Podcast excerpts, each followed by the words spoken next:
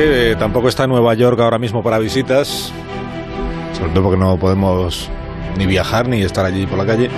Pero si algún día van o volvemos a ir a Nueva York, debemos saber que mucho de lo que veamos y nos impresione fue idea de alguien llamado Robert Moses. Hoy en Historia de con Javier Cancho, Historia del Poderoso.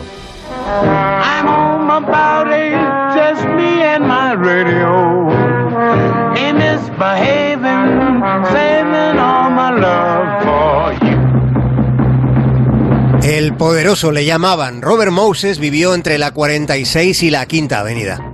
Su familia pertenecía a la alta burguesía, pero él se doctoró en filosofía en la Universidad de Columbia, aunque nunca ejerció. Más que pensar, se dedicó a imaginar y fue el primero que imaginó un puente que conectase Manhattan con New Jersey. Tenía buenas ideas, pero al principio de su vida, en una época incipiente para los grandes negocios, las buenas ideas debían resultar convenientes para los que mandaban. Y quienes mandaban eran los Vanderbilt, los JP Morgan o los Frick. Costaría encontrar una época en la que no hubiera existido la doble moral, pero en aquellos años de la segunda década del siglo XX, en la alta sociedad neoyorquina, había una doble moral con mucha doblez. Había fiestas alcohólicas a pesar de la prohibición, fiestas como las que organizaba Gatsby. ¿Gatsby? ¿Qué Gatsby? Gran Gatsby, que no existió como tal, más allá de la literatura, es un personaje de Scott Fitzgerald, pero es un personaje que proyecta la descripción de toda una década en la sociedad más luminosa del mundo. Fue la década que comenzaba hace 100 años. Es la historia de la clase alta en Long Island en los años 20. Ya saben, aquella fue la edad de oro del exceso antes de la depresión. Nosotros ahora, 100 años después, viniendo como ya veníamos de una depresión, hemos llegado a una crisis vírica excesiva que ha convertido en fiesta poder salir al balcón. Cuando en Nueva York entonces las fiestas del lujo empalmaban una noche con la siguiente.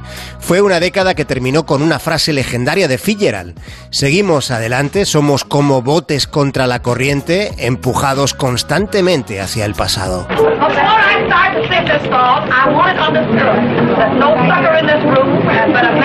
Lo que estamos escuchando es un sonido del pasado que se grabó hace justo 100 años.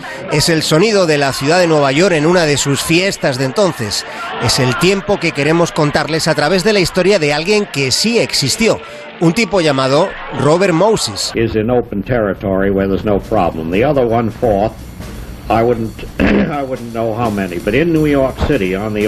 Esta es la voz de Robert Moses explicando en televisión sus planes urbanísticos para Nueva York. Fue el jefe del urbanismo neoyorquino durante 44 años. Al principio le costó que le hicieran caso. Después, ni siquiera el empeño del presidente Franklin Delano Roosevelt fue suficiente para apartarlo. Sin Moses, las Torres Gemelas nunca se habrían construido.